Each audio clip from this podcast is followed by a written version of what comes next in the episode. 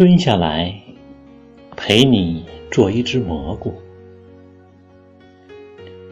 有一个精神病人，以为自己是一只蘑菇，于是他每天撑着一把伞，蹲在房间的墙角里，不吃也不喝，像一只真正的蘑菇一样。心理医生想了一个办法。有一天，心理医生也撑了一把伞，蹲坐在了病人的旁边。病人很奇怪地问：“你是谁呀？”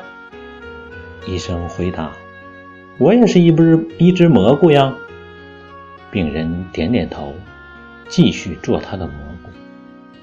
过了一会儿，医生站了起来，在房间里走来走去。病人就问他。你不是蘑菇吗？怎么可以走走过来走过去？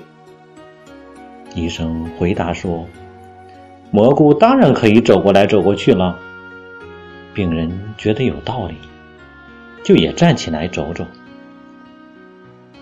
又过了一会儿，医生拿出了一个汉堡包开始吃。病人又问：“你不是蘑菇吗？怎么可以吃东西？”医生理直气壮的回答：“蘑菇当然可以吃东西了。”病人觉得也对，于是也开始吃东西。几个星期以后，这个病人就可以像正常人一样生活了。虽然他还是觉得自己是一只蘑菇。其实，一个人可以带着过去的创伤继续。只要他把悲伤放在心里的一个圈圈里，不要让苦痛浸染了他的整个生命，他就可以像正常人一样快乐的生活。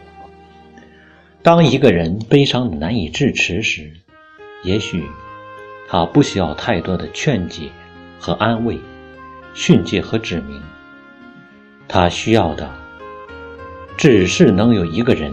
在他身边蹲下来，陪他做一只蘑菇。